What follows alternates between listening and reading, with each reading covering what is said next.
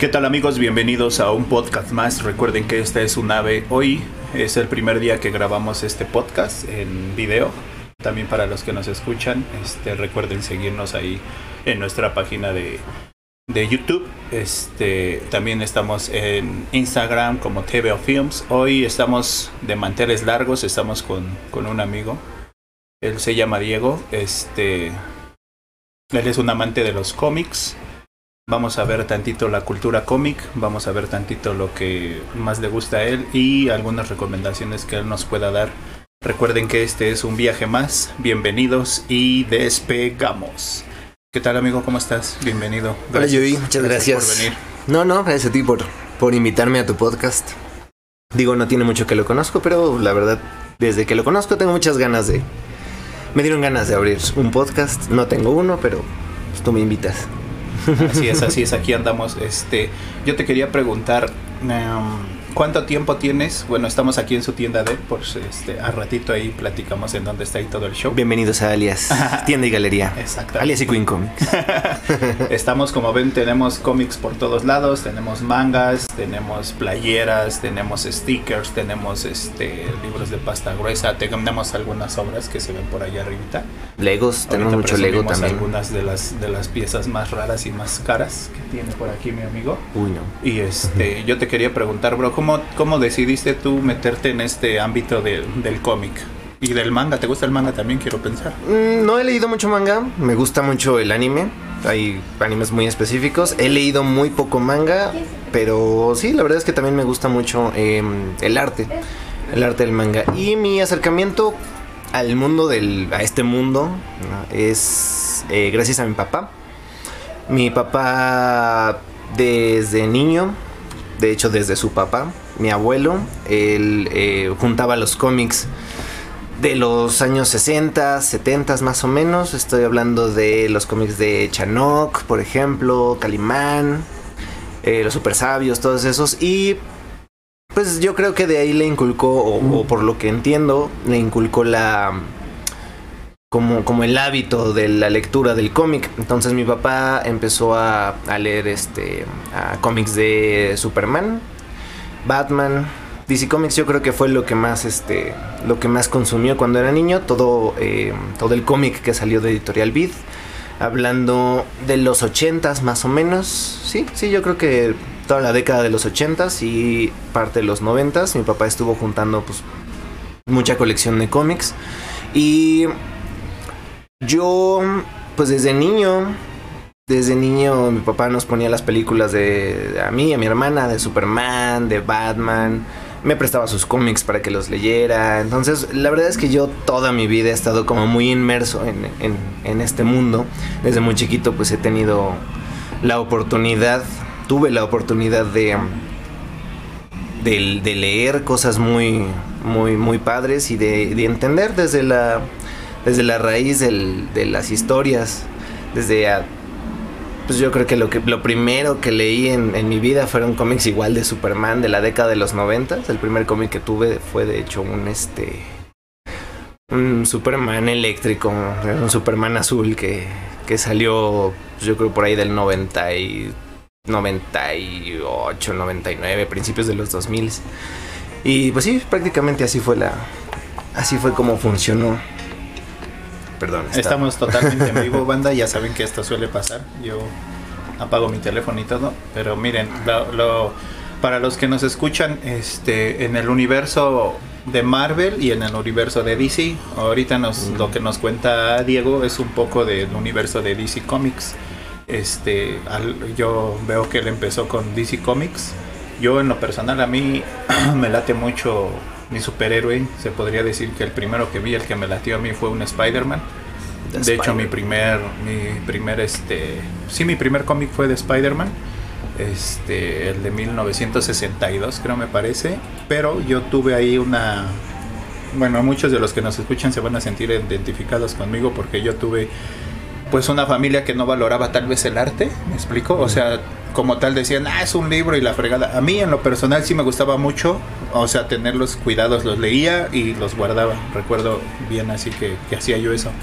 Pero desgraciadamente pues mi, mi, hermano mayor o llegaban los primos, ya sabes, ¿no? Llega la familia y Ay, sí. no, yo sentía horrible que agarraran eso porque, por ejemplo, a mí, que me gustaba tanto la neta, este, Spider-Man, pues sí, yo sentía, chale, qué gacho, güey, pues ¿por qué destruyes mis, mis cosas, güey? Pues si ni son tuyas, ¿no? Y o sea, pero como que con, con maldad, entonces yo no tuve la oportunidad así como tú que tuviste, qué chido, ¿no? Que tuviste un papá y un abuelo y yo creo que por generaciones te permitían seguir con esa con ese con ese coleccionismo, porque este es un coleccionismo al final del día es somos coleccionistas también Somos de- arte, de arte este tanto pop como arte pues antiguo porque hay muchísimo en el universo DC y en el universo Marvel hay muchísimos superhéroes que tal vez no no conozcamos la mayoría porque pues igual yo digo, ah, pues hay infinitamente, ¿no?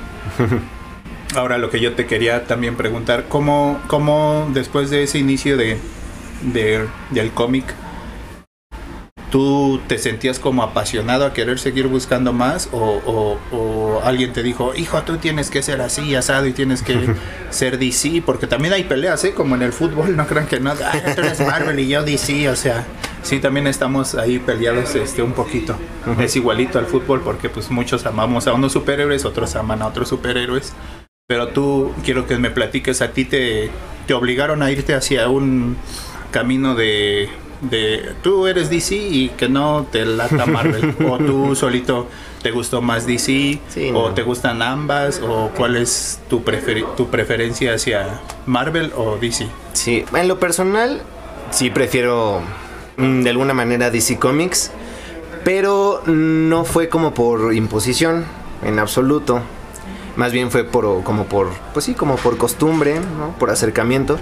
Eh, te digo, al final mi papá, su superhéroe favorito es Superman. y la Liga de la Justicia es este, pues, la trinidad de su top, ¿no? Entonces, los cómics que me llegaba a prestar, pues eran todos de DC Comics. Me encanta, entonces me enamoré de los personajes de DC Comics. Eh, pero me gustan todas. Todos, este. La verdad es que en general el, el cómic me gusta mucho, ¿no? No solo Marvel y DC. Eh, eso también es algo bien interesante. Yo crecí con, con DC Comics y con Marvel. Órale. Con Marvel crecí a través de las películas porque pues a mi papá también le gusta Marvel. Digo, no es como que sea un súper fanático de Marvel. La verdad es que mi papá sí sabe mucho, sabe mucho de DC Comics. Su personaje favorito de, de Marvel pues es Spider-Man, ¿no? El mío también, yo creo que es Spider-Man, Venom. The Hulk, yo creo que The Hulk es también uno que me gusta mucho de Marvel. Pero más allá de Marvel y DC Comics, el, el superhéroe es lo que le platico siempre a, a mi novia, Daniela, aquí Por presente. acá la tenemos, Acá pero está. no quiere salir. no quise salir.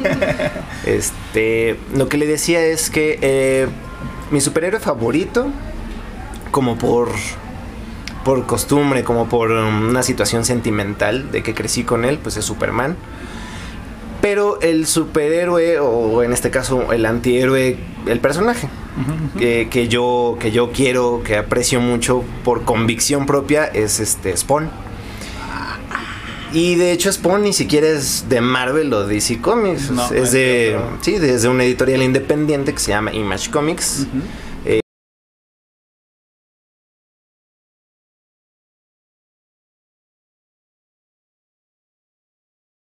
Eh, de, de, el- de la serie independiente regular con más números de la historia. Con el número 301, ahí lo tengo. Dani, ¿me, lo puedes pasar, un por favor? Dani? Ese Para mero. que conozcan quién es Spawn Banda, vamos a, a presentárselos. Este cómic, bueno, ahorita que nos explique Diego. Este es Spawn. Yo sí lo conozco, no sé, a lo mejor alguien también vio la película, por ahí podrán recordar. Este, ¿este qué es, amigo? Ese es el número 301 de la serie regular de Spawn.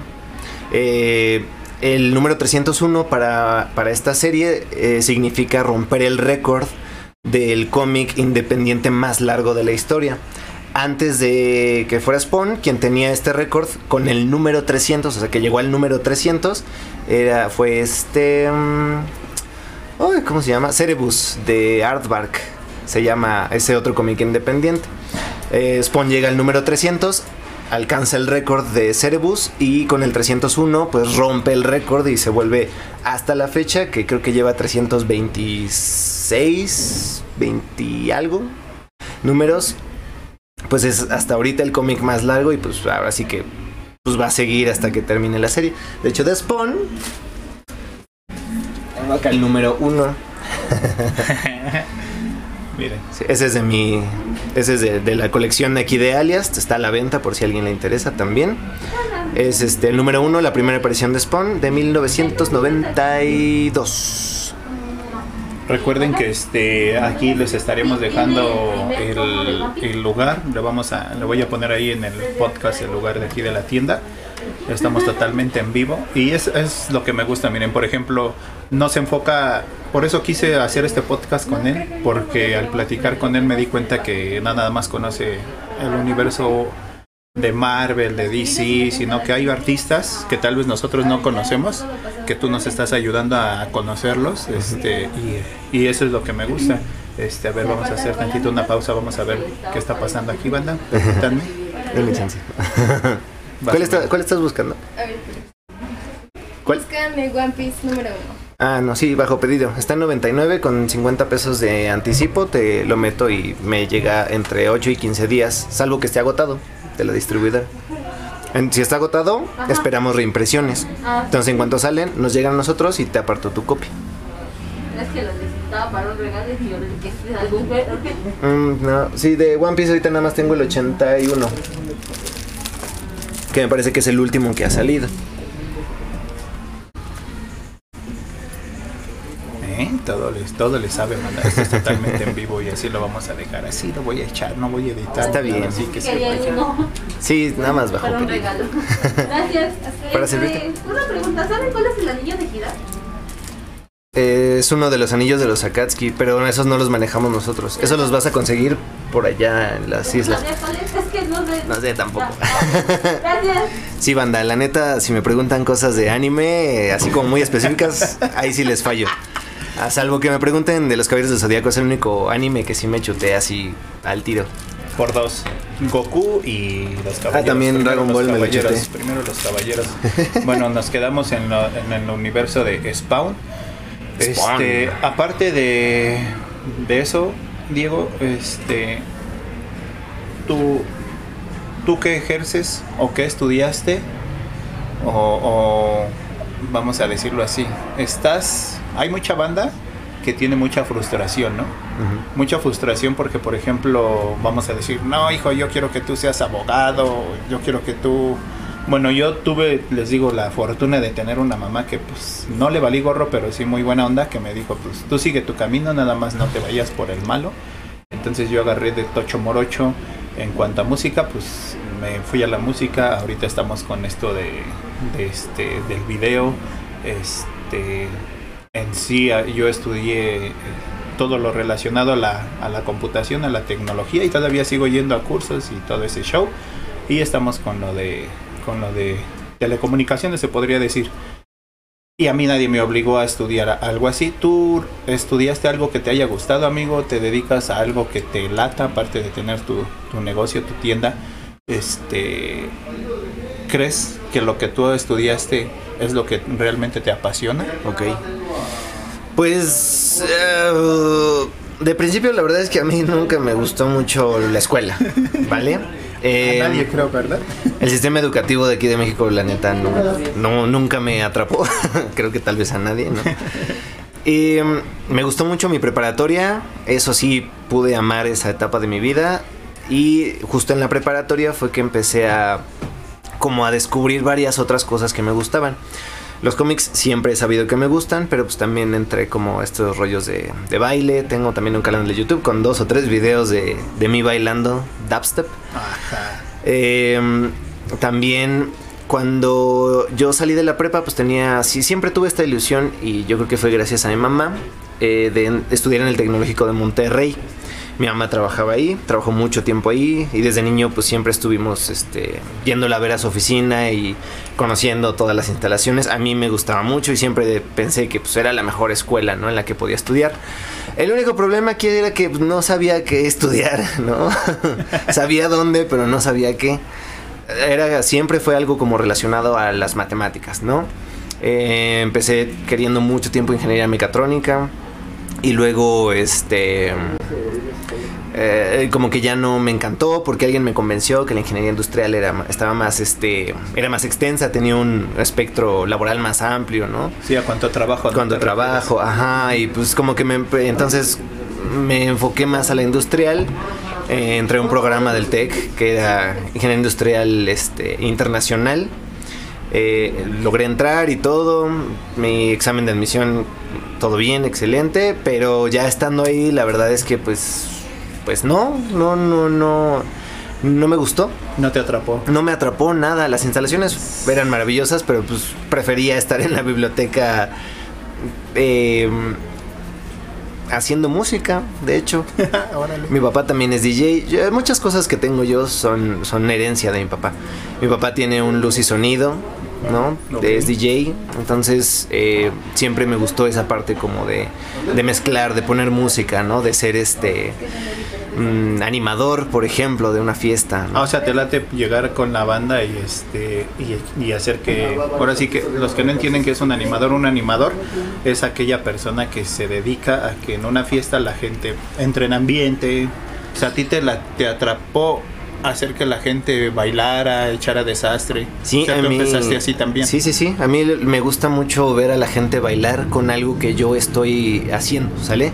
Entonces, en el momento en el que estoy mezclando una canción y de repente pongo una que todo el mundo reconoce y, entra bien en la mezcla, el hecho de que la gente empiece, ¡ah! Sí, este, y empiecen a bailar, este, o a brincar muy efusivamente, me encanta. Es una, es una emoción que me parece maravillosa. Entonces, en la escuela empecé a enfocarme más, más en ese, en, música. En música. Abrí como, empecé a tener como tocadas por, por, por mi propia parte, ya no tanto con mi papá en fiestas así como de casas y este luego en salones, en bautizos, en 15 años y estuvo padre, la verdad me gustó mucho. Pero pues también llegó un punto en el que pues todo se me, se me vino abajo porque pues en lugar de ponerle atención a la, a la escuela... Estabas yendo a, estaba a cotorrear. estaba cotorreando, estaba produciendo, también me gustó mucho ah, la producción musical. ¿Produces también? Sí, también. Órale. Entonces estaba más tiempo en la biblioteca produciendo que haciendo la tarea, ¿no? Entonces, este... Eh, todo se me vino abajo, ¿no? Entonces reprobé y mm, me quitaron la beca porque pues la única forma en la que yo este, pude haber estado en esa escuela era con una beca así de casi el 100%, tenía una beca del 80%. Entonces, en lugar de pagar los 110 mil pesos al semestre, nada más pagaba 20 mil pesos al semestre. Y pues obviamente todo valió madres en el momento en el que me empezó a ir mal porque me quitaron la beca y pues ya, ya dejé, tuve que dejar el, el, el TEC. Eh, tuve ahí unos, unas cuestiones emocionales muy fuertes y pues sí, todo como que, pues sí, todo se me vino abajo. Tanto la escuela como la producción, como todo. Entonces entré así como en una etapa de depresión muy, muy, muy gacha. Hay que poner ahí un, un stop, eso está chido. Porque recuerden que este canal, banda, todos han escuchado, yo iba a llegar a ese punto, pero ahorita que estás ahí, hay mucha banda que ha sufrido ya saben, ya han escuchado el podcast, los que han escuchado ya saben que cada uno de los de mis invitados que han estado aquí les he hecho esa pregunta. Porque tal vez si tú ahorita nos escuchas y estás este, sufriendo algo, eh, ya sea bullying, ahorita ya está muy difícil la situación porque ya no quiero ofender a nadie, pero ya cualquier cosa es, es bullying, cualquier cosa es algo fatal, pero en nuestra época, les repito, como en los otros podcasts, antes sí había un bullying bien cañón, banda. O, te, en mi caso te cortaba tu chava, que duraste un montón de años con ella y, luego luego se iba con alguien más. O no sé, se te moría alguien y, te hacían burla bien, bien gacho porque pues la generación, digo, la generación de los 80s, 90s estaban pues mal, ¿no? O sea, todo les causaba burla y todo, ah, ni puedes, güey, yo esto. Yo quisiera que nos dijeras cómo tú saliste de, de esa situación, de esa depresión tan fuerte, para que alguien, si nos está escuchando ahorita o los que nos están viendo, es una persona real, aquí está, también es de carne y hueso, también sufrimos, también nos duelen las cosas, este, nos dijeras cómo, cómo, cómo tú pudiste salir de esa depresión tan cañona que nos hablas, o sea, cuál fue tu, pues sí, tu tratamiento o si te enfocaste, no, pues chingue su madre, ahora estoy así, voy a irme a esto, ¿no? Porque digo, en nuestra generación estamos ya un poquito viejitos. Era más, más cruel, era más difícil el bullying, era más difícil cuando perdías algo, porque pues todos los amigos como que también se pasaban de lanza, ¿no? Ahorita no está tan dura, pero este sí quisiera preguntarte, Diego, ¿cómo tú superaste esa depresión de la que nos hablas tan, tan fuerte? Porque digo, imagínense, perder la beca de al 100%, este, no sé, tal vez tus jefes, chale, pues nosotros te queremos echar la mano, ya saben cómo son los papás, y tú la estás regando y esto. Antes los jefes eran más duros, ¿eh, banda? No crean que ahorita son más alivianados sus papás a los que nos escuchan y nos van a ver. Pero antes sí los jefes, puff, ¿eh? eran castigos severos y castigos macizos. Este, entonces, Diego, ¿tú cómo superaste esa depresión de la que nos acabas de platicar? Mm, ok, pues afortunadamente eh, afortunadamente tengo una mamá maravillosa que todo el tiempo estuvo ahí. ¿Sale? A pesar de que de que estuviera trabajando, a pesar de que estuviera muy cansada o molesta, siempre estuvo ahí para pues, para escucharme, ¿no? Algo interesante, mi mamá es psicóloga.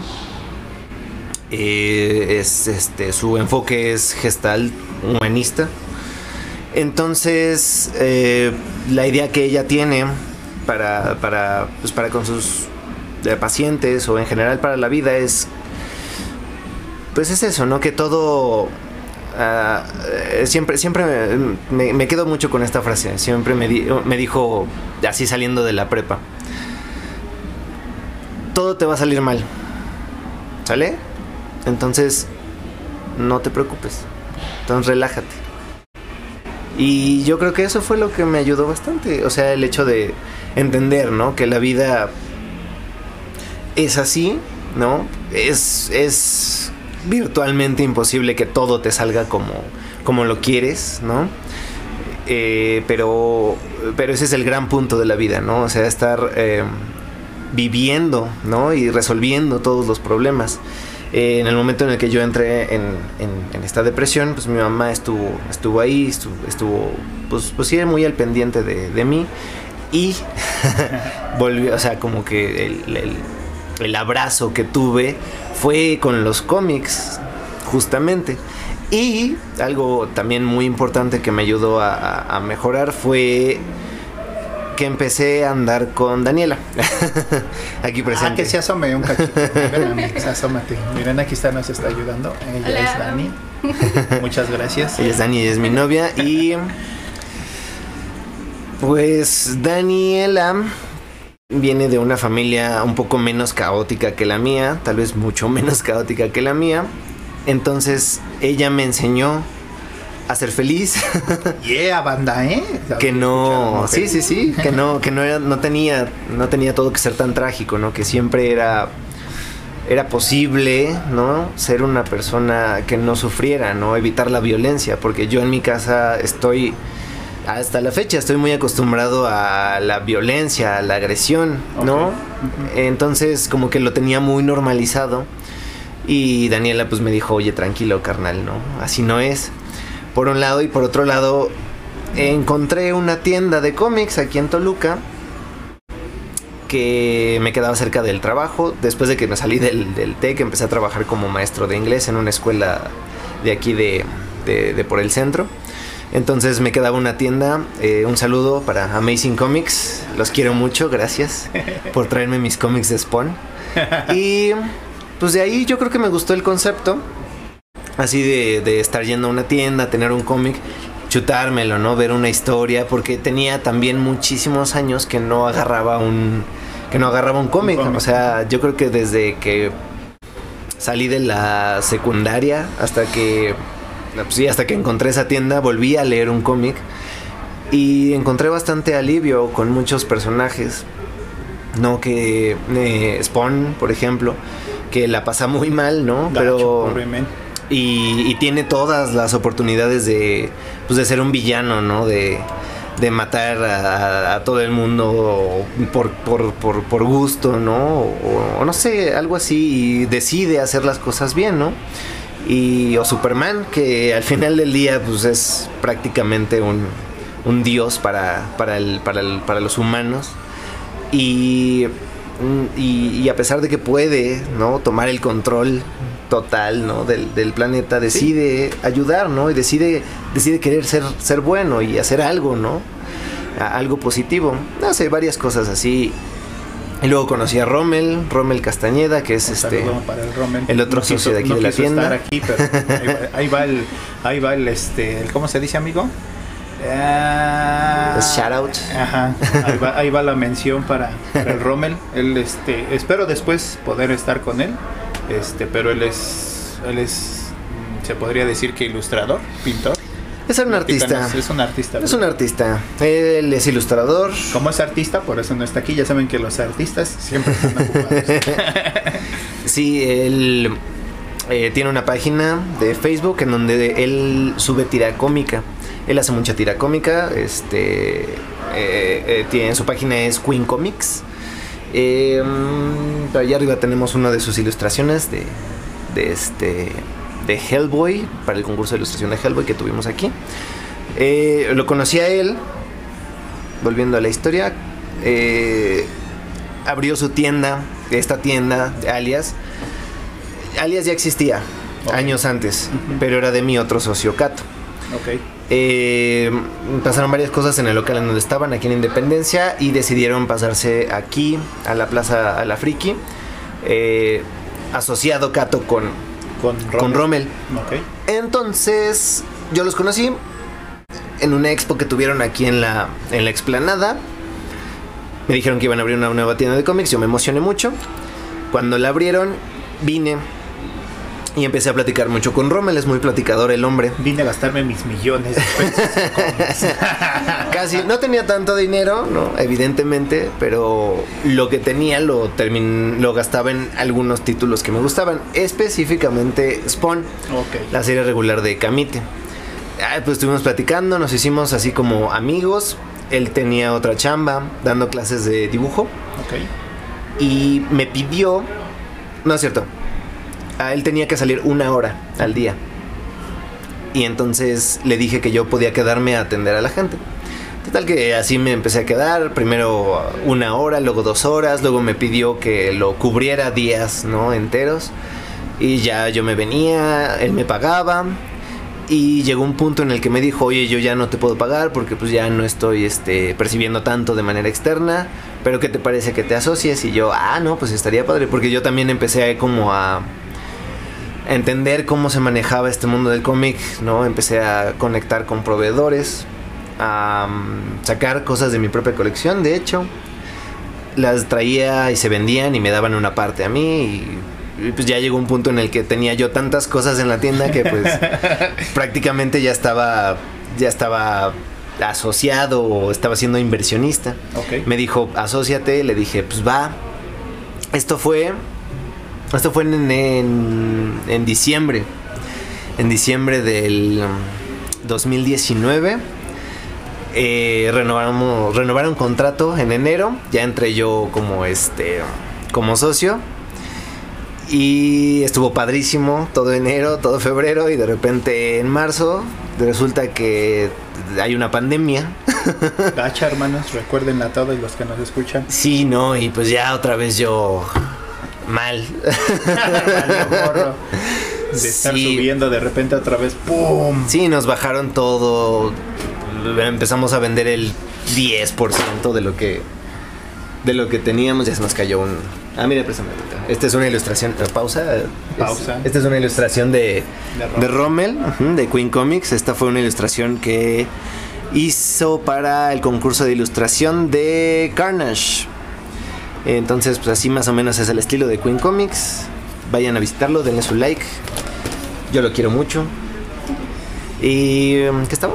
En, en lo de. Ah, sí, cayó la pandemia, pues, mm, dejamos de vender, pero afortunadamente pues todavía nos buscaban, ¿no? Tenemos algunos clientes que nos pedían cosas, se las llevábamos a domicilio y todo, pero pues sí, pues básicamente fue, fue esa etapa, ¿no? Yo me sentía muy triste, estaba muy deprimido y de repente así como que todo mi mundo cambió en, en tres meses.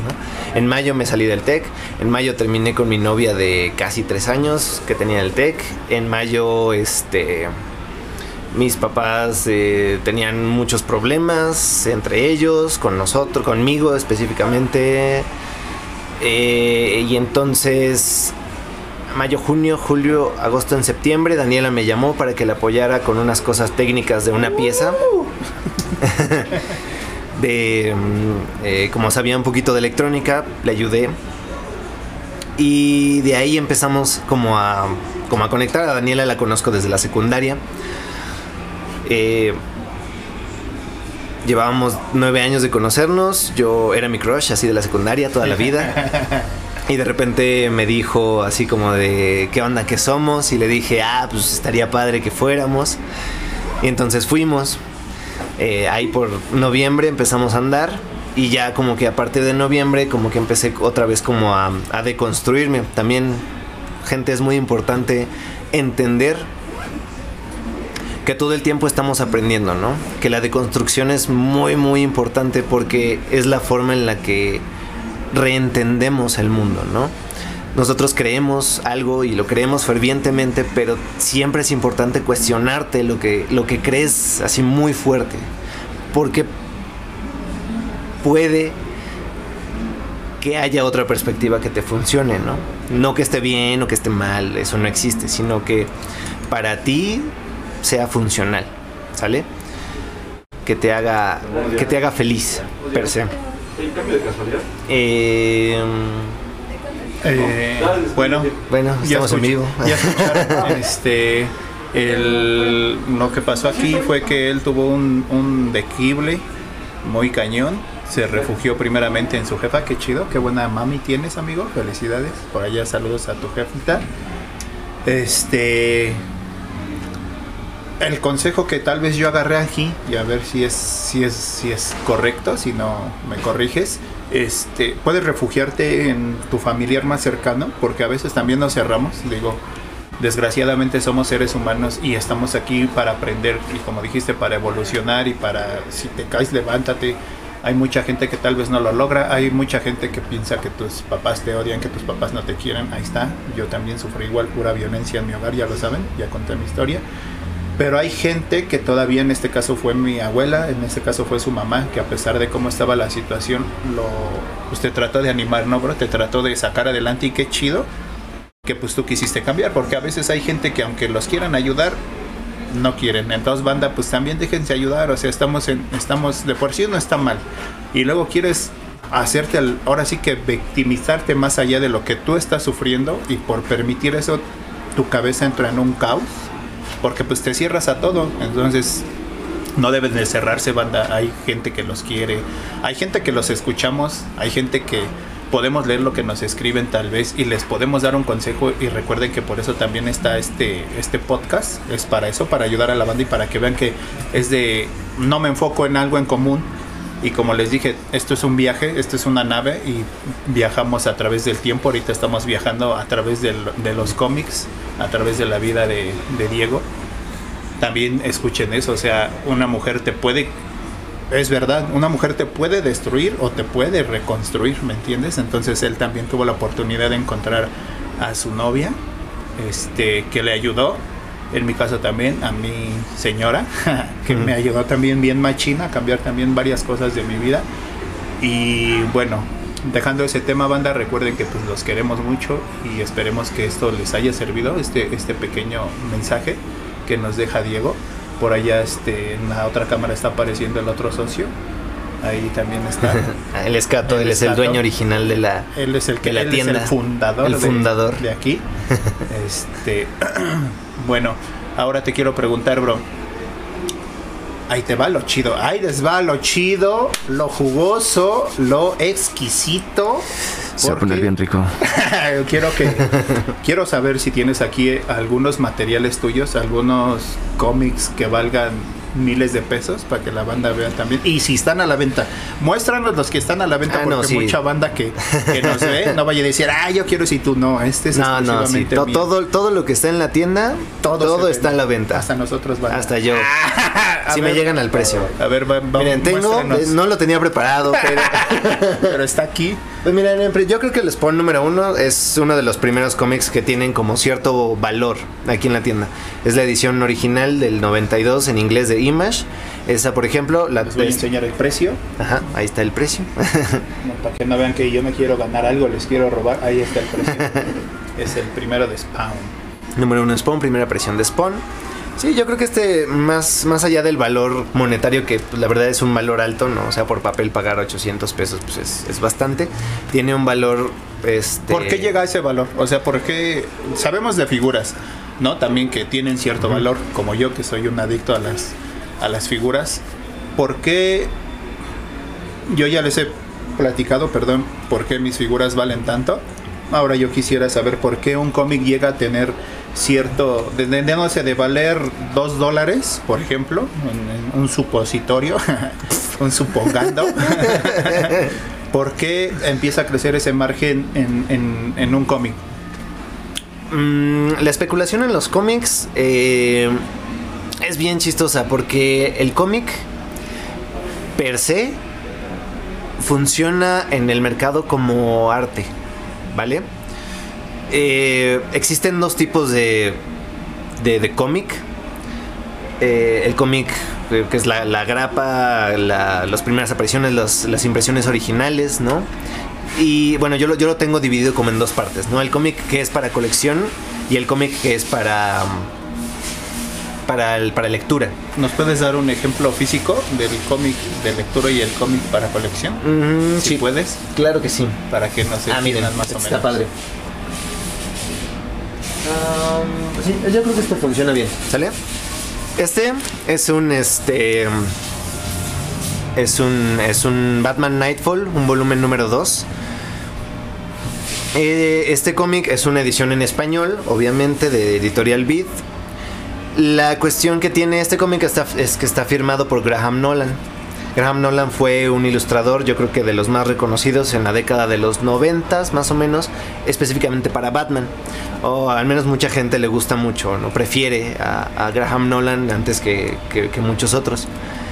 Y mm, Y uno, este es colección. este es para como para colección. Y el Ujú. del normalito se podría decir como. El, no- el normalito sería, mm, no sé si me ayudas Joy eh, o Dani, ese que está ahí arriba, Este. el que sigue, ese mero.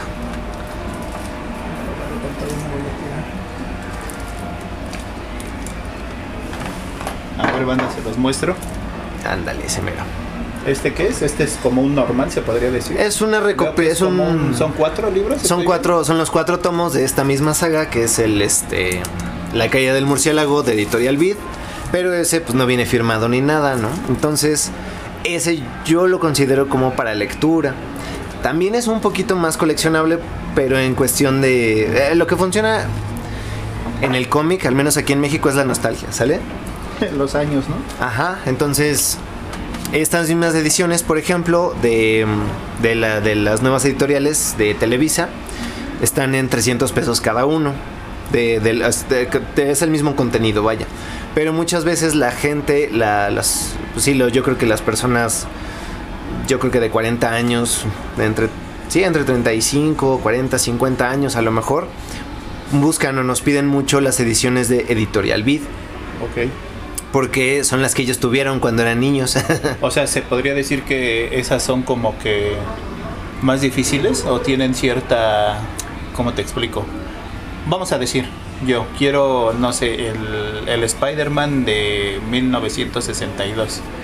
Es igual de cierta editorial, quiero pensar. Entonces, cuesta más trabajo conseguir esas piezas por, por, como tú dices, la nostalgia y de ahí es cuando se puede decir que, empieza a subir el, precio de las piezas por los años que ya se podría decir que ya no se imprimieron, no son reimpresiones o cómo se maneja esto. Yo creo que mm, el valor de un cómic lo da lo difícil que es conseguir ese cómic, ¿no? Y que tanto una persona eh, eh, está, está dispuesta a pagar por ello. Algo, algo bien padre es que nosotros, por ejemplo, eh, cuando no conocemos el, el valor per se de un cómic, eh, al menos en inglés, hay una página que se llama The Comic Book Realm. A mí me gusta mucho. No tiene banda. Así, The Comic Book Realm. O regresen el video y pónganle pausa. Lo repiten. Eh, lo que hace The Comic Book Realm es que es una plataforma en donde eh, promedia varias cosas, ¿no? En primera, promedia el valor eh, de.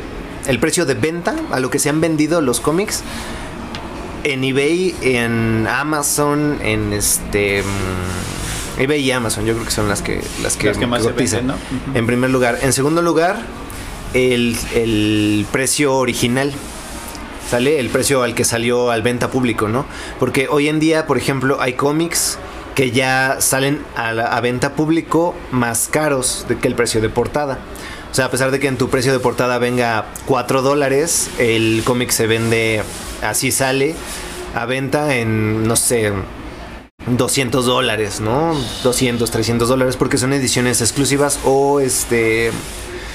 Ay, ¿cómo se llaman estas? Incentive se llaman. Las incentive, eh, las portadas incentive como... A ver que nos busquen. una. Aquí tenemos infinidad, banda. Ahorita. Esta, por ejemplo. Porque este es blanco y negro. Eh, así es, es la... La portada. como la... El plus que tiene esa portada. Y este es. ince- ¿Cómo dijimos? Incentive. Incentive. Esa es una portada Incentive 1 a 100 de Three Jokers número 1. ¿Qué quiere decir 1 a 100? Quiere decir que por cada. Para que, para que te dieran una de estas como tienda de cómics, tenías que comprar 100 portadas regulares. ¿Sale? Entonces, técnicamente, el valor de esta es el de 100 portadas regulares. Cada portada regular sale en, salió en. Ahí dice. No es lo que quería ver, pero no. Ah, creo que viene atrás. Aquí tengo otro Three Jokers. Esta es una segunda impresión. El precio. Aquí está. Ah, bueno, no lo. Está atrás. ver el original, ¿no? Ay, Dios mío, yo no sé si esto se para serio o no lo quiero. Ah, 6 dólares. 6.99. Ujú. Y ahora vale. Ahora vale 190. este. Sí, entonces. Pon tú que cuesta 7 dólares. 7 por 100 son 700 dólares. ¿No? Lo que valdría técnicamente la Incentive 1.100. 700 dólares vienen siendo que como. Ah, no está. 700 dólares, no sé, pero es harto dinero. Tú. Sí, ¿no? Como 7 mil, 14 mil pesos. 14 mil pesos más o 14,000. menos, ¿no? Sí, iba a ser la cuenta. Digo, obviamente no se va a vender en 14 Sí, mil pesos. efectivamente, 14 mil. pero eh, se vende, o sea, se, se cotiza más o menos como en una... En ese rango. En pues, ese ¿no? rango. Y de ahí ya, ¿qué se hace? Se, se resta, se qué, se... Mm, pues no, más bien eh, algo que algo muy padre. A esto iba con lo del comic book realm. Hay una una frase que viene en todas las cotizaciones de cómics de esa página al final que dice un cómic solo vale lo que alguien más está dispuesto a pagar por él, Ah, ok. ¿vale? Entonces, Entonces, entonces sería cuestión del, del coleccionista, digamos. O sea, si yo quiero pagar por esa portada que, que me gustó y que sé que la tuve cuando yo tenía, no sé, 8 años, que estoy ya, uff, muchísimos años pasados, yo puedo, o sea, no puedo ponerle precio a tus cosas, pero yo puedo decirte, te doy 5 mil. Y tú no, pues mira, está en 15 mil. Ahí se vuelve algo a que sí, yo lo acepto porque pues estoy viendo que la, que la tienes. Ahí también tiene que ver, quiero pensar cómo esté de, de cuidado. Aquí tenemos piezas bien cuidaditas. Ahorita les voy a enseñar una que este es que tal vez me la lleve ah, algún día. este, ya cuando crezca mi bebé, porque si no me destruye mis, mis cómics. Pero aquí depende mucho en qué condiciones esté, ¿estamos de acuerdo? También. O sea, si está Sí, maltratado, si, porque aquí tienes cosas que están súper cuidadas, o sea, ahorita les enseño una de mis, de las que a mí me laten. este, entonces ahí también dices tú, este, no, pues esta portada ya está un poquito maltratada, las grapas, porque esto es este, esto se manejaba con grapas. ese es un no, hot melt. Este es un head, pero ahorita les enseño uno que tenga unas grapas. Ah, para este es una grapa, por ejemplo. Ándale, miren. Como coleccionistas o como gente que coleccionamos, yo sí me fijo en esto. En que una grapa esté mal, en que una esté bien. Este, vamos a ver, necesitamos algo, espérense, ahorita regresamos. Creo que buscan algo. Pero ahí está el Ah, ya chido. está. Ah, ok, Ahí está vamos. Este, entonces ahí, ahora sí, perdón por la interrupción. Ahí sí bajaría el costo, ¿no? O sea, yo te puedo decir, están maltratadas las grapas. Tú que eres experto en esto, ¿bajarías tu precio o tú te mantendrías un precio aunque la grapa esté mal o maltratada? Eso también es algo bien interesante porque hay grapas que aunque estén destruidas, así hechas caca, valen muchísimo. Imagínate, el primer cómic, la primera aparición de Superman, por ejemplo, es el Action Comics número uno. Ese cómic es de 1938. ¿Sale? 30 banda. Todavía existe. Y en ese entonces los cómics no eran algo coleccionable en absoluto. Eran como un libro, ¿no? Común y corriente que los encontrabas en los puestecitos Sí, de no menos, menos que un libro. O sea, un cómic era así ¿Un algo como muy, muy banal, muy. Ah, sí, ah, los cómics, sí. O sea, te lo tenías, lo leías y lo, lo usabas como combustible. Por ejemplo, aquí en México se ocupaba mucho para. Sí, así, los cómics viejitos se usaban este para prender los, este, los calentadores o los anafres. Ajá. Manchados. Sí, porque pues no valían absolutamente nada. O sea, era lo leías y ahí perdía su valor. En el momento en el que terminabas de leerlo ya no valía ya nada. no servía tú. Ya, ya lo leí. Entonces imagínate que en 1938 un chavito va y Ah, se compra un. Action Comics 1. A la fecha, pasados casi 100 años, ¿no? ¿Cuánto, ¿Cuánto no está deteriorado? Y sí, es cierto, o sea, los cómics de los Action Comics 1 que se han llegado a ver en el mercado de hoy en día, ninguno está en pristinas condiciones, ¿no? No, pues no. El más, el mejor cuidado tiene una calificación de 8. 8 de 10. Que también este, las, los, la- las entidades encargadas de, De de, dar darles calificación. calificación a los cómics, pues están reguladas por ciertos este, esquemas. Dentro de ese esquema, pues el número más bajo es 0, que es algo como imposible, y el número más alto es 10, que también es imposible, ¿no? Que yo creo que nun- yo nunca he visto, así de, de verlo, un cómic que tenga 10 de calificación. He visto 9 8 y 9 9, eso sí, pero nunca 10. Entonces, el cómic, el Action Comics mejor cuidado tiene una calificación de 8. Y es así como, es- ese es el santo grial así de los cómics, porque también es el cómic que más caro se ha vendido en la historia. Estamos hablando, ay, ah, no quiero equivocarme, pero me parece que son 3 mil, 3 millones 500 mil dólares.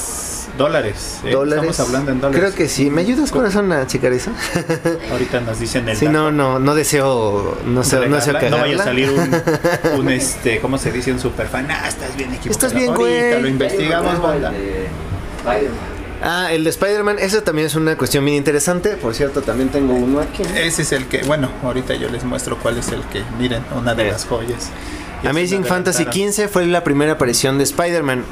Hace poco, meses, se hizo una subasta del Amazing Fantasy y eh, la sumatoria de las de las de las pujas fueron, me parece que 6 mil millones de dólares, un rollo así.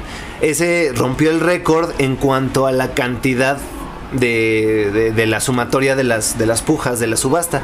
Sin embargo, el precio final de la venta pues no, no alcanzó a los, al Action Comics 1. Eso es algo que tenemos que entender también, ¿no? O sea, el precio final de subasta es diferente al precio de... Ah, es que esto, esto está en euros, corazón. Ah, sí, ya aquí está, mira. Ah, el Action Comics 1, ajá. Eh, sí, es, fueron 3.2 millones de dólares. Ya, sí, no. Estaba diciendo un número bien cabrón. millones, ¿eh? Sí, sí le atinó por poquito. 3.2 millones de dólares. El primer Action Comic. Y el que sigue es el Amazing Fantasy 15, que está en 980 mil. No es cierto. Ya le. No es cierto, ya le estoy. no, Aquí no dice. Bueno, este no dice dólares. 980 mil euros. no sé cuántos sean dólares. Y sí, o sea. En esos, esos cómics están en una. En una. um, eh, están muy deteriorados, vaya, porque pues tienen años, ¿no? A lo mejor el, el Amazing Fantasy no tanto porque este es del 60 y 62, creo. Sí, el mío. este. Ese es el que, ese es el que, con ese yo conocí a, a Spider-Man. A lo mejor ese no está tan deteriorado, pero sí el lo que es Action Comics 1 y los Detective Comics que todavía tenían tiempo antes de Detective Comics es el de Batman. El primero, la primera aparición de Batman en el Detective Comics fue en el número 27.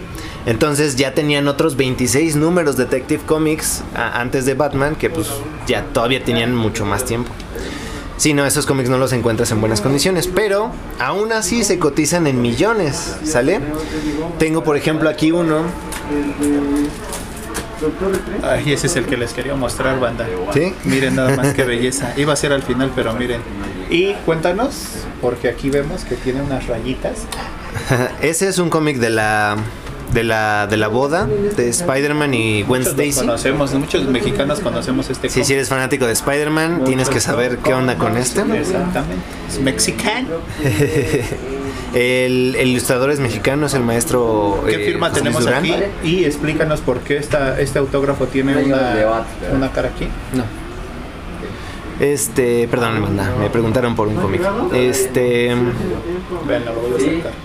Tiene una carita así. ahí, ahí admírenlo. Con, el- con, con ese. Si quieren, denme, denme chance. Voy a, voy a hacer una, una atendición rápida, ¿va? Ok. Bueno, a mí me gustó mucho este cómic, pero Sí, pues no, no, le el llego. Dios no me ha Yo llegado quiero pensar que este ha de estar como entre que- unos tengo que 5 buscarlos mil y aparte. 4 mil, yo creo, pesos. Y pues más por el Ah, autógrafo obviamente. del- Sí, de Ot, del ilustrador. Nada más que los títulos de Salvat salieron todos en español. Entonces, Entonces, aquí lo podemos ver.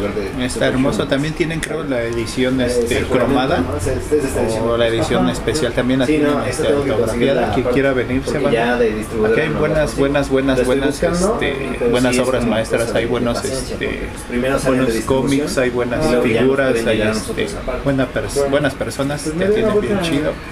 Y yo creo que pues vale la pena. Estábamos aquí en Toluca, Estado te de México, te en Nada la Friki Plaza. Plaza de la Tecnología.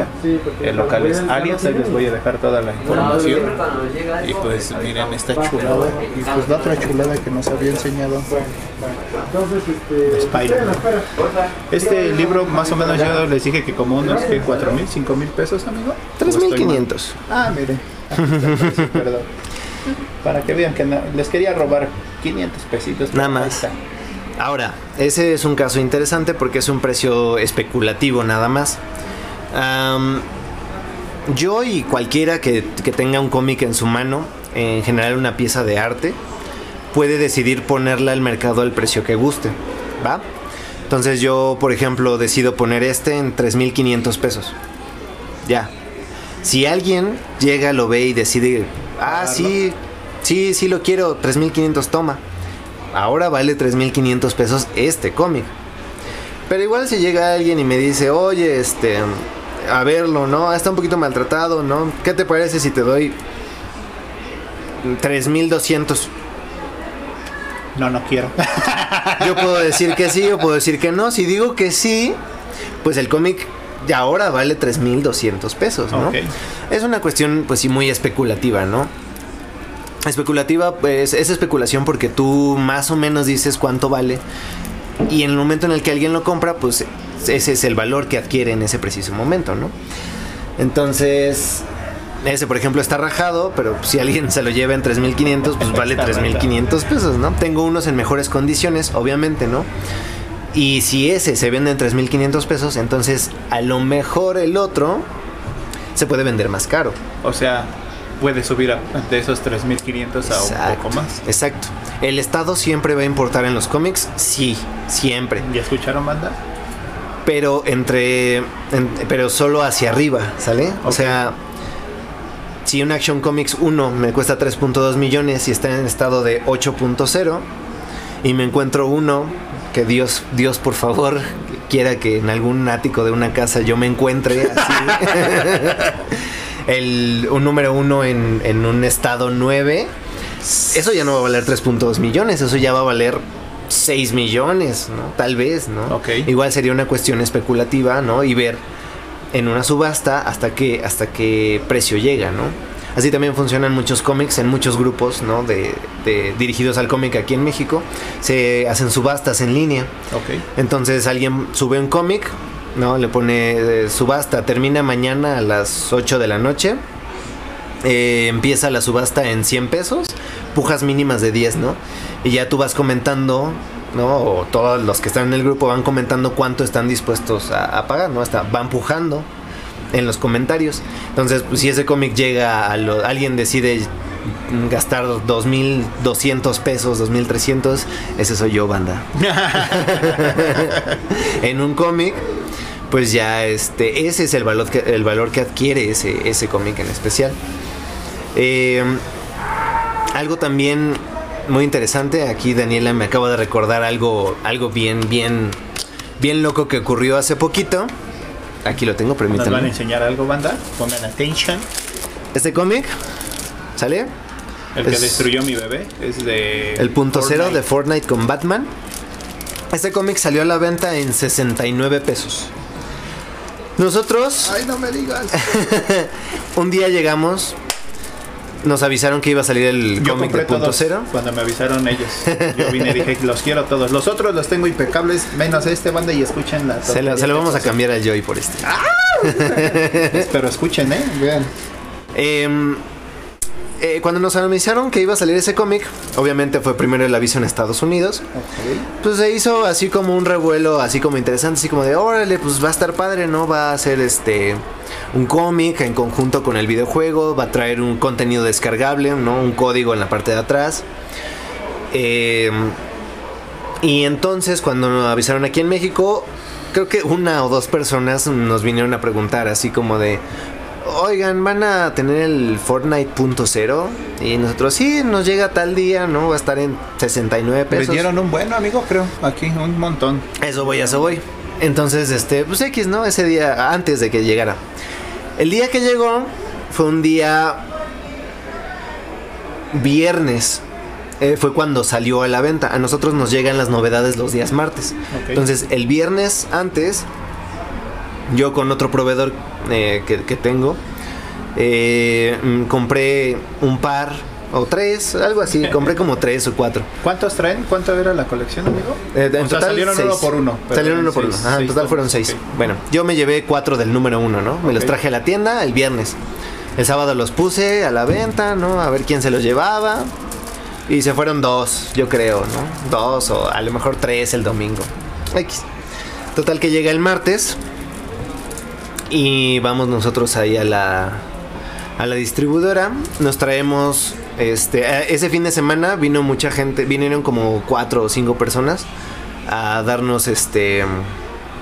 A darnos su anticipo para que se lo llevaran. X. Trajimos los de esas personas y unos cuantos más por si se llegaban a, ver, a vender, porque pues también tardan mucho en, ven- en venderse algunos cómics.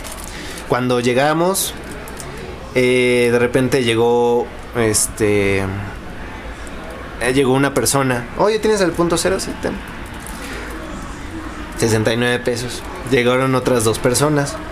Hola oye tienes el cómic de punto cero sí mira te- llévatelo. Total que de repente así de personas se nos acabaron los 10 que trajimos. Entonces ya me paré y fui con este con otro proveedor que tenemos aquí en la plaza. Trajimos otros 10 en cuestión no te miento, fueron 30 minutos en los que se me volvieron a terminar. Tuve que pedir así directamente otros 50, así en ese mismo momento. Y a las, a las dos horas Se fueron. ya no tenía. Entonces yo me había quedado, nosotros nos habíamos quedado en tienda con unos, con cuatro o cinco me parece, así como para, para, pues sí, para tenerlos, ¿no? Porque pues, si no, ¿qué, qué íbamos a vender, no? Sí, sí, sí. Total que no nos dimos abasto. Y los últimos cinco empezamos a subirles el precio para que no se vendieran. Empezamos poniéndolos en 250. Y, Y y se se, vendió uno. Entonces dijimos, no, pues los pongo en 400. Pero ahorita van a ver y se qué. vendió el siguiente. Y dije, no, o sea, ya, ya 600 Ay, no Dios pagan. Total que los últimos tres los puse en 600 pesos cada uno. Y los tres se los llevaron ese mismo día, en ese mismo momento. O sea, la euforia, ¿no? De tener, de tener el cómic fue tal en ese momento que se agotó.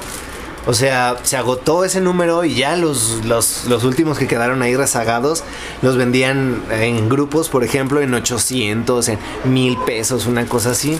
Digo, yo no, no queriendo hacerla como de mala onda, así como de, este, no, yo los pongo en mil pesos y quiero mil pesos, ¿no? Y me peleo porque dice 69 en la portada y yo quiero mil pesos, sino que yo no quería venderlos, ¿sabes?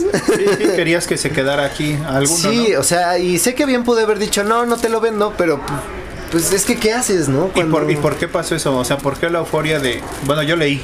Ya después que vi mi librito, banda. o sea, mi bebé lo destruyó. Fue el único que me llevé este, a mi casa, porque también tengo mi negocio y lo tenía guardado. Y fue este el que mi bebé destruyó. O sea, le gustó mucho. Pero después yo también vi en grupos y dije, güey, ¿qué onda? O sea, yo este, este yo lo, yo lo pagué en 69 baros. Bueno, Ujú. compré todos aquí con ellos. Pero después lo vi, la primera vez que lo vi yo en internet, lo vi en 350. Y dije, ¿serán todos, güey? ¿O será uno? Y ahí va uno, ¿no? Oye, bro, ¿es nada más este o son todos? No, pues nada más ese. Y le digo, ¿y por qué tan caro? Yo así, ¿no? ¿Por qué tan caro si cuesta 69 baros? Me dice, ¿estás interesado en comprarlo? Si no, no me estés molestando. Así me escribió, ¿no? Ya después de, de- de un ratito, este mismo yo lo vi igual en 850. Dije, güey, ¿qué pedo? Pues, ¿qué está pasando, no? Yo tengo todavía el contenido descargable, que es lo único que sobrevivió. Y dije, ¿por qué este cómic está valiendo tantísima lana, no? O sea, ¿por, por qué? Yo, yo quiero ver si me puedes explicar por qué pasó eso, amigo. O sea, ¿por qué de valer 69 baros llegó hasta 1500 pesos? Ujú. Entonces, ese es, ese es una cuestión de demanda. Ok. Ahí es otra. La demanda juega también un papel bien importante en, en los cómics porque eh, cuando se imprime un cómic se imprime con cierto tiraje, ¿no? Sí, Mil copias. mil y ya está. Y el 99.9% de las veces el tiraje no se acaba. ¿Sale? Se, a lo mejor la editorial lo vende todo, todo su tiraje, pero las tiendas se quedan con Bakishu. Bakishu es este el cómic que se queda rezagado. ¿Sí? Los que se venden en cajas en 20 pesos. ¿no? Ese es el Bakishu. Em, entonces, pues DC Comics, eh, específicamente DC Comics México, que no solo fue aquí en México, fue un evento mundial, o sea, en todo el mundo salió al mismo tiempo este, el mismo cómic en el, en el idioma de cada uno, con el mismo contenido descargable. DC Comics decide en todo el mundo sacar un tiraje de, pon tú, 500 millones de copias, ¿no? El mismo día se acabaron todas. Todas, banda. Euforia. Eso, eso generó una oferta tan grande que. eh, no, perdón. Eso generó una demanda tan grande que la oferta no alcanzó a cubrirla. Entonces, los que pues estamos en el medio, que tenemos como acceso como a, como a varios números, pues, pues, pues, pues tenemos que ver cómo, cómo los conseguimos por otros lados o cómo pues sí, ¿cómo, cómo no dejar a, a gente sin, sin el cómic? No sé, no sé, es, es algo, es, es algo difícil de explicar. El punto aquí es que la gente lo buscaba mucho, ¿no? En primer lugar porque tenía un contenido descargable, que era la el skin de Harley Quinn, del Ajá. punto cero, que iba a salir hasta... Este cómic salió en marzo, En marzo. Y el contenido descargable iba a estar disponible en la tienda hasta Ah. ma- hasta julio, perdón. Exactamente. Junio, o sea, julio. o sea, tuvo de dos. Sale el, el cómic, o sea, y tú lo compras, tú ya lo tienes. Entonces, este, en, en este videojuego, los que somos gamers, al menos que nos late esto, pues es más chido o es más padre, se podría decir, tener antes que todos ese skin. Ujú. ¿Por qué? Porque también te sube tanto popularidad para ti como pues tú, ah, ya la, ya la tengo, ya, ya sé qué va a ser y qué va, y qué va a tener. Y entonces la banda que no alcanzó a comprar este o que no pudo este, tener el contenido descargable se tuvo que esperar más meses para poder tener la skin que tú ya estrenaste hace tantos meses. Exacto. La demanda fue más por una cuestión de exclusividad. Ah, ajá, justo como lo mencionas, de querer tenerla antes que todos los demás. Porque pues bien te pudiste haber esperado, ¿no? Y a lo mejor te costaba O sea, no sé exactamente cuán, cuál sea la... Son pavos, ¿no? No, yo tampoco son no me pavos. acuerdo, son pavos, pero... Sí, no sé cuál sea la tasa de conversión. ¿no? Como 600 pavos, yo creo, 800 pavos la skin, hasta 1200 pavos. Pero no, tampoco no me acuerdo cómo se maneja. Sí, o sea, que te costara, ¿qué te gusta? A lo mejor 100 pesos comprar ese skin, ¿no? En el momento en el que saliera. Chance y menos, ¿no? Chance. Eh, pero pues tenías que esperarte, ¿no? Entonces había gente que pues estaba dispuesta, estuvo dispuesta, Dispuesta. en su momento a pagar seis veces, ¿no? O no sé cuántas veces haya sido la cantidad para tenerlo, solo por tenerlo antes que los demás. Exactamente. Ya total que ese día y esa semana y ese mes fue una locura total estar buscando estas madrecitas. Yo vine, banda, y no había. No, y Yo no hubo. Porque yo los quise, la neta, yo los quise revender, pero yo no me iba a manchar, eso sí, amigo. Aquí Ujú. te lo digo enfrente de todos. No me gusta ser manchado, de hecho, él lo sabe también cuando tengo algo que tiene un valor estimado grandísimo. Yo considero que también ahí yo recuerdo una enseñanza que me dio la vida. Dicen por ahí, lo que tú siembras cosechas. Entonces, lo que yo quise hacer, dije, ah, se están manchando, pues voy a comprar unos. Sí los voy a vender más de lo que valen, pero no me voy a manchar y los voy a dar en 600 varos. Mi idea era darlos en 250 varos. Y dije, voy a comprar un buen dependiendo también como me los hubieran dejado ellos. Pero ahí sí juega mucho e- esa parte como volvemos a lo mismo. Yo quiero tener a fuerzas, no sé, va- eh, vamos al, al cine y pues yo compré la de Spider-Man porque yo soy fan de Spider-Man, me gusta mucho. Yo compré la preventa. Ok, y se acabaron ese día, pero hay mucha gente que igual compra todo, volvemos a lo mismo, lo mismo, y te revende ese boleto de 200 pesos, te lo revenden 600, en 700. Hubo un caos también ese día de la de, la de Spider-Man. Igual es porque tú vas a ser el primero que la va a tener, tú vas a ser el primero que la va a ver, nadie te va a platicar Sí, y tú vas a poder spoilar y vas a hacer... A eso nos referimos con la exclusividad de, de cierto cómic o de cierta cosa que pasa. Aquí en- con lo que pasó con este cómic fueron dos cosas. Una que pues la primera vez que DC participa en, en un juego este de shooters, este, en un juego competitivo. ¿Y qué pasó? Que pues dijeron, ah, pues les vamos a echar una, una skin, ¿no? Que hay más cosas que te dieron, aparte de la skin en, cada, en cada cómic que te dieron. Pero ahí, esa fue la euforia de que, ay, no manches, es que sí está bien chida la skin. Tal vez la persona que la tuvo y que la publicó y que hizo su stream de, de, de la Harley Quinn, ah, está bien chingona. No, pues todo el mundo ya lo quiso después. Entonces esa fue la euforia que pasó. No, pues todos lo queremos tener antes de que, porque va a salir dentro de tres o cuatro meses y pues tú ya la tienes, ¿no? Y entonces es como se podría decir que en el mundo gamer es un galardón, es como un trofeo. Ah, huevo, yo la tuve primero, ¿no? Y aunque sí, después sí. salga, pues tú tienes, tú la tuviste primero. Eso es lo que pasó con ese cómic, ¿verdad? Y eso es, eso es lo que pagas, ¿no? O sea, no pagas el cómic. Pues esta, esta madre, así ya. eh, muchos intentaron revenderla cuando ya habían ocupado el código y pues te lo ponían así. eh, vendo Fortnite.0 Nadie lo quería. sin el código. Y pues obviamente nadie lo quería. Ya después como coleccionista, la verdad que es que yo tengo el mío, por ejemplo. A lo mejor sin el contenido descargable, pero lo tengo por la historia, ¿sale?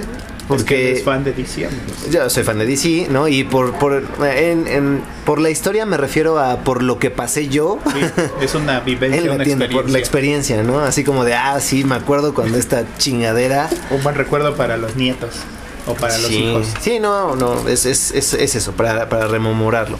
Y pues por eso también adquieren valor algunas cosas, ¿no? Por, por, por la historia, ¿no? Porque, por ejemplo, si tú compras el número uno de Spawn, te llevas una pieza de historia, porque te llevas Años. el, la primera aparición, o sea, el cómic que tienes en tus manos es el e- es la primera vez en la que ese personaje es- Apareció. eh, apareció, ¿no? Y, y no es como que sea una reimpresión, así, la, ah, te volví a imprimir este, tómalo, ¿no? Sino que fue esa, ¿no? Ese tiraje estuvo junto con los demás en la imprenta, ¿no? Del primero. Algo así funciona el coleccionismo en ese sentido, ¿no? De que te llevas una pieza de historia. Muchos, este, cómics también se cotizan mucho por el arte. Ya sale por el... eh, ¿Quién los haya hecho? ¿Quién- los haya pintado, hizo la portada? La portada. Porque- Nada más lo- lo- la portada de encima o en sí. O todo? también el interior, ¿no? De repente. Porque eh, más bien lo que tienen los cómics es que existen portadas variantes, como lo que vimos ahorita Lo que del, les enseñamos del Joker. del Joker, del Three Jokers. Uno es una portada variante, ¿no? De, las regulares estaban sí, en, en 7 dólares cada una, ¿no? Sin, sin más problema. Pero sí, el, este, eh, hay, hay portadas variantes. Por ejemplo, de ese Spawn 301, que no sé si Dani me lo pueda volver a pasar. El 301. El 301 y el de este Alex Ross también, por favor.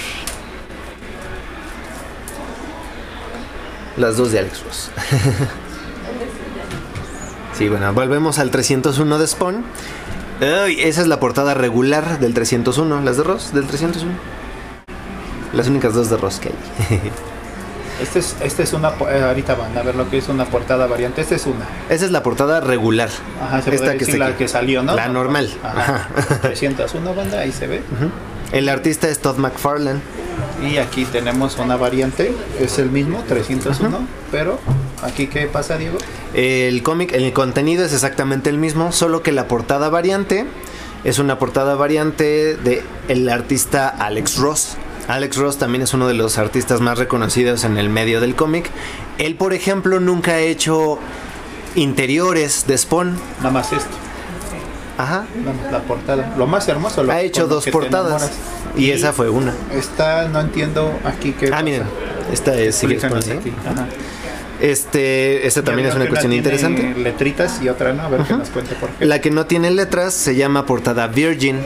Esta es así como para que para que para que aprecies más el arte, ¿no? De la de la pura portada. Ah, es, es aquella la. Cero, cero, este, cero escritura, Sí. cero litografía. Exacto. Esas son una así como para ajá, como pues sí, como una ilustración impresa, como una impresión de una ilustración. bueno, a mí sí me la.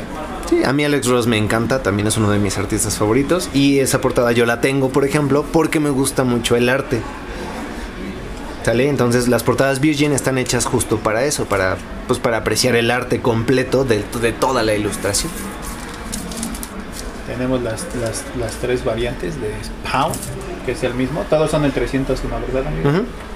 Pero con diferente portada. Una con litografía, otra con blanco y este otro tipo de, ilustración.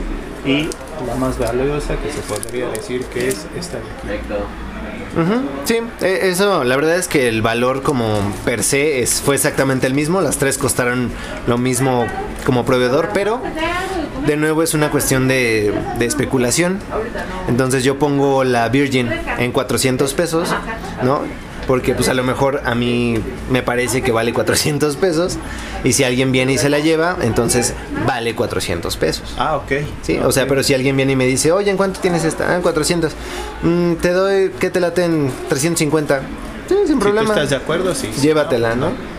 Este, ahora vamos a vamos a una pequeña, ah, no es cierto, vamos a, a- a platicar este mm, de vamos a vamos a suponer que te contactan y espero que así sea banda, denle Ujú. mucho like y este y apoyen este pues sí a lo, a lo a lo que tenemos aquí y los que quieran iniciar en el coleccionismo tú nos podrías ayudar por ejemplo como nuevo este que esto va a llegar a mucha gente y sé que tal vez los vicios que tienen los puedan cambiar por esto porque también es un futuro para digo yo ahorita tengo un hijo y veo que las cosas que yo tengo banda y es algo chistoso porque pues yo ni sabía no y, y mi mujer qué chido que levantó muchos de los cómics que yo tengo que tengo muy chidos que ya después me enteré que valen mucha lana este tú piensas que sería, no sé, yo tengo como que eso, a veces sí digo, compré esta figura, ¿no? De Fight Cry o compré este mono. Les voy a contar algo que él sabe y que también acá le conté a Dani porque ella también se va a aventar algo para mí, esa es una sorpresa. Este, ella es escultora, banda, luego la, luego la invito al programa también. Yo compré unas figuras hace un tiempo, ¿no? Y sí sentí gacho porque los que me ven y recuerdan, pues yo hice este torneos de League of Legends. Yo compré los funquitos pop. Toda la cómo se maneja ahí, no sé si igual como un, ciertas piezas hacen, no sé si hicieron mil o cuántas. Y yo compré cada Funko en diferente precio, ¿no? Digamos Ashe, Lee Sin, así varios, varios, este, varios Funkos que salieron. que fueron ediciones especiales que yo no supe. Yo los vendí en cierto precio y ahora me entristece o sí siento gacho porque en su momento, como aquí nos puede decir Diego y como ya lo escucharon, pues tú compras esa pieza porque a ti te gustó. Porque dices, güey, esta está bien chingona, no tiene su flechita y esto ya asado. Pero tú pagas, no sé, 700 baros me costó. Ok. Este, la tuve un tiempo. Creo que hubo escasez igual de esas piezas, ya no las fabricaron. Y de repente yo las quise volver a traer y vine aquí con ellos porque pues igual ya llevo tiempo de conocerlos y le dije, oye, este, Rommel, ¿cuánto me cotizas las figuras de League of Legends? Y entonces este vato me dijo, este, ay, oye, pues déjame preguntar porque casi no, se tardó un tiempo y después me avisó, oye amigo, tus figuras están en 1200 y yo, ¿qué pedo? Si yo la más cara que compré 700 baros, las demás las compré como en 500, 550 y ahorita tienen un valor esas figuras de hasta 3 mil pesos. Un Funko Pop, chiquito banda, que yo dije que yo los tuve todos. Y dije, wow, 3.500 varos un Funko. Igual, vuelvo a lo mismo, en League of Legends nadie lo conoció. Ahorita ya un montón de banda y los que lo conocimos, pues ya vimos que es un mundo y está igual interactuando. Tiene mangas, tiene cómics, tiene esto, tiene el otro. No, o sea, es un desbarajuste gigantesco. A lo que yo voy. ¿Tú consideras que sería buen, bueno en los cómics este guarda- guardarlos? O sea, sí leerlos y todo con cuidado, yo digo, y tratarlos normal, ¿no? Y, y tenerlos este, guardados para, ¿cómo te explico? Como para la prosperidad, o sea, como para un día, no sé, que te haga falta, no sé, dinero o algo así, y tengas una pieza tal vez eso lo pudieras ocupar como para ayudarte a tu economía o tú consideras que sí está gacho tenerla, pasársela por ejemplo a mi generación, a mis hijos y que mis hijos pase la tontería que muchas veces pasa, ah, los voy a vender, ¿no? Una venta de garage y que no sepan. O sea, esto yo lo hago, ya saben, mandarles que por ayudarlos y por si, algu- si tienen por ahí guardado un cómic o un tomo de, de, de alguna este, litografía moderna, de algún este, Tráiganlo alias, yo se los compro. ya vieron. Guárdenlo o si no véndanlo, si necesitan la lana véndanlo. Yo les diría, pues sí, ¿no? O sea, yo estoy de acuerdo en eso. Mucha gente va a decir, ah, pues no manches, ¿cómo crees? Ok. No, no, también puede pasar una desgracia que se queme o que se deteriore más. Ok, tú pagaste, no sé, 300 baros por un cómic. Se lo paso a mi nueva generación. Este, ese cómic ya vale 5 mil, 3 mil.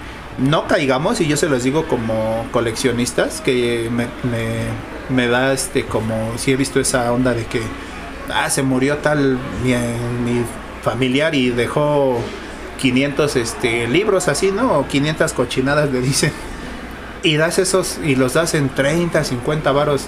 Yo digo, en buena onda, infórmense y digo, o guárdenlas para la, para para después este esa pieza puede valer más más dinero, ¿no? ¿Estás de acuerdo? ¿O tú qué tú qué recomendarías? No, véndelo luego luego que vas a decir que sí, aquí va a decir.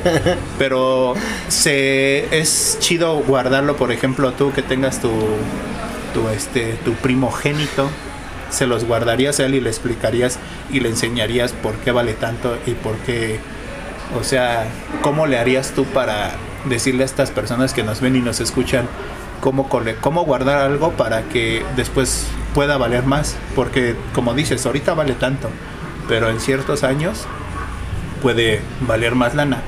Que lo guarden o que lo vendan de repente que llega el y como ahorita te doy 3.500 varos, que se vaya. ¿Tú qué recomendarías, amigo? ¿Cuál sería la mejor recomendación que nos das como coleccionista que tú eres también? que lo guarden más tiempo o que se lo pasen a su demás generación y que le expliquen por qué guardarlo. Mm, está difícil. Lo sé. Es difícil porque ahí depende mucho de cada persona y del apego que tenga con cada artículo, ¿no? Que, que- que posea. Y ahí hay de dos, ¿no? Si tú, por ejemplo, compraste, no sé, el Batman Fortnite, ¿no? Por la historia, porque dijiste, a huevo, Batman Fortnite va a estar bien chingón. Y lo leíste y te gustó mucho. ¿Por qué demonios lo venderías, no? Exactamente. Pero si lo compraste para revenderlo, pues, pues yo, creo que puedes esperarte.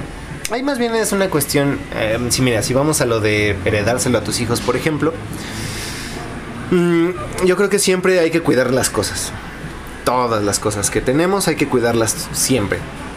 Si tú compras un cómic que te costó 100 pesos, ¿no?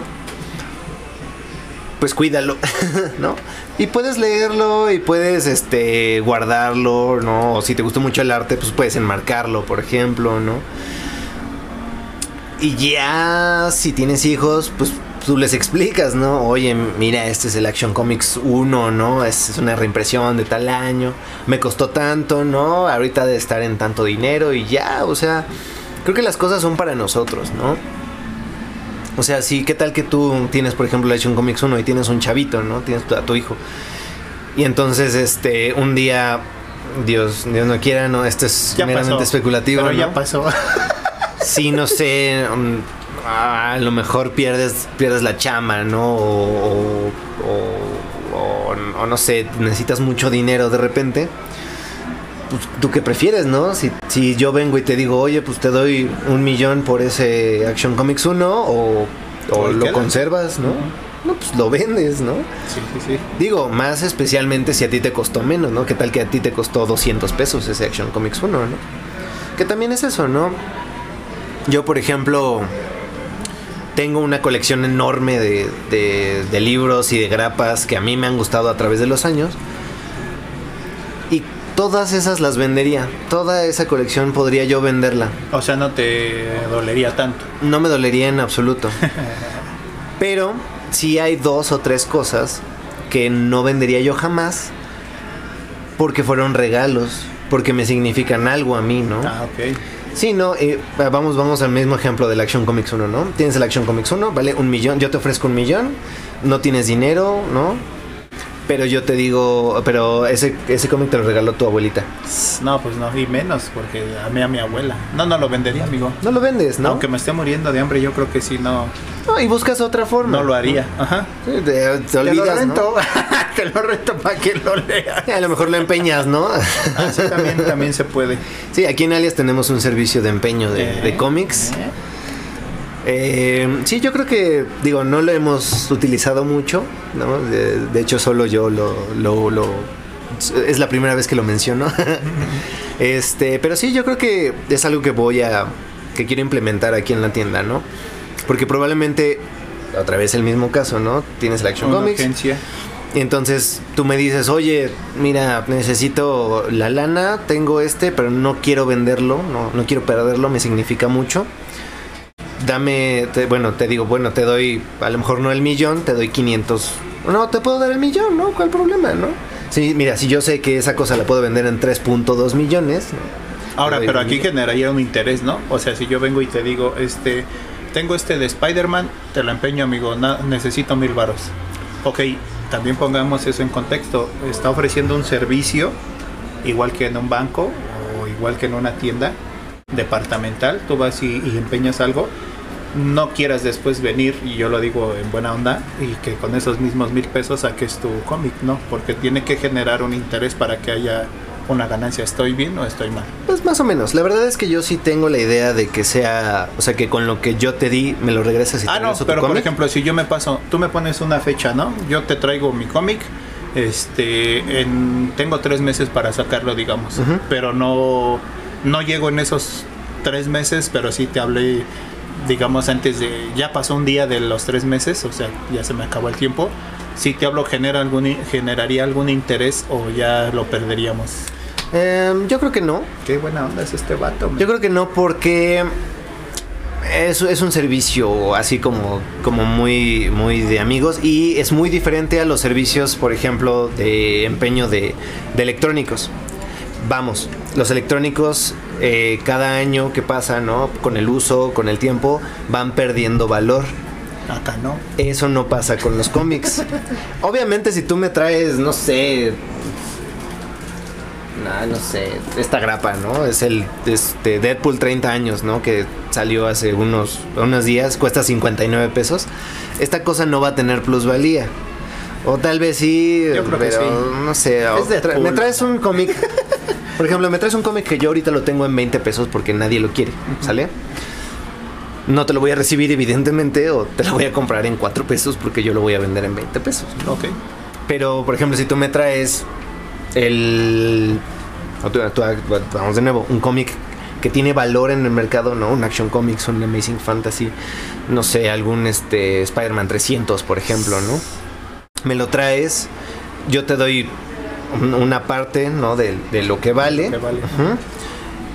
Y si tú de- decidieras no venir por él o, o no o no recogerlo o que ya de plano no tuvieras para pagarme, pues yo ya no tengo ningún problema porque yo lo puedo vender y mientras más dejes pasar tú, ¿no? tiempo, Ese ajá. tiempo, yo lo puedo vender más caro. ¿sale? Eso también he hecho mucho con, con, con algunos chavos que vienen a decirme, oye, es que necesito pagar mi colegiatura, pero tengo este lote de cómics. Yo les cotizo el cómic, ¿no? Pues te, te doy tanto por todos, ¿no? Te, te estoy cotizando este en tanto, este en tanto, este en tanto, este en tanto. Va, sí, dámelos. Se los doy y siempre les digo, si, si, el, si, si tú sales de tu problema, que espero que así sea, y quieres recuperar alguno de estos, yo te lo, yo te lo vendo a precio a ti. Ok. ¿Sale? Si todavía lo tengo, obviamente, ¿no? sí, sí, sí. Yo lo pongo inmediatamente a la venta, pero si todavía lo tengo, te lo regreso a ti a, a precio. A lo que tú me lo Exacto. cotizaste. Ok. Exactamente. Órale, no, pues qué chido. Este, pues ya para terminar, porque si no nos extendemos mucho y luego va a durar mucho, tenemos cinco minutos. Este, dinos los nombres de los que están aquí en la tienda, dinos en dónde te podemos encontrar, dinos tus redes sociales, dinos este, qué más vendes en la tienda y pues despide a la banda, yo te dejo ahí el micrófono. banda, estuvimos en un viaje más. Muchísimas gracias por escucharnos. Es la primera vez que grabamos, o sea que tenemos video. Espero les, les lata. Y recuerden apoyar este a la banda. Recuerden venir y comprar aquí sus cómics. Este tienen figuras. Bueno, ahorita él va a decir a todo lo que lo que puede hacer aquí en, en- en su tienda. Recuerden que son este tres socios, estoy bien Cuatro. cuatro socios. Este, ahorita nos dicen los nombres y nos dicen la ubicación de la tienda, nos dicen los contactos y nos dicen las redes sociales. Cuídense mucho, banda. Yo me despido y sean felices y tengan un buen viaje. Muy bien, viejo. Pues este. mm, en Facebook nos encuentran como alias Tienda Galería como y como eh, Queen Comics. Eh, Queen Comics pues es una página especializada de, de uno de nuestros socios, que es este Rommel. Y alias Tienda Galería es eh, per se la página de la tienda en donde subimos eh, todo, el, todo el material nuevo que nos llega. Ahí recibimos este, los pedidos, por ejemplo, cuando son por inbox. Eh, pueden hacernos pedidos desde cualquier parte de la República con transferencia. Nosotros este, cotizamos el envío. Eh, o si quieren venir apartar, apartar alguno y venir sin problema, también este, funcionamos así. Manejamos todo el cómic de DC, de Marvel, eh, de Image también, cómic en inglés, lo que ustedes gusten. Eh, tenemos todo lo todo el catálogo de Televisa, de Smash Comics, todo el catálogo de Panini, todo el catálogo de, de Camite también. Em, socios como tal en la tienda somos cuatro: eh, Rommel, Cato, Adrián, que es nuestro socio más reciente, y yo. Somos los cuatro socios de la tienda. Eh, también manejamos Legos, eh, algunas figuras, algunos Funcos de colección. Hablando del Action Comics 1, ahí tengo un Funko del Action Comics 1. y ya, prácticamente cómic es lo que es nuestra especialidad. Tenemos cubos de Rubik, Legos. Y ahorita les voy a enseñar el funquito que tenemos ahí del Action Comics. Está bien bonito. Eh, Ese es el Action Comics 1. Ese es el cómic más caro de la historia. Evidentemente no está ahí adentro. No estaría yo en esta tienda. y pues ya, métanse a la página de Facebook. Vamos a subir próximamente el siguiente concurso de ilustración. El concurso es abierto para cualquier edad, para cualquier este, para, para cualquiera que quiera participar. Todo es este de manera digital, no hay costo de, de entrada. Y hay premios para los primeros tres lugares. Este, entonces estén atentos. Y pues Joy, muchas gracias por invitarme a tu podcast. Un placer, amigo. El placer todo mío. Cuídense, banda. Sean felices y recuerden que nos vemos en el siguiente viaje. Besos. Hasta la próxima.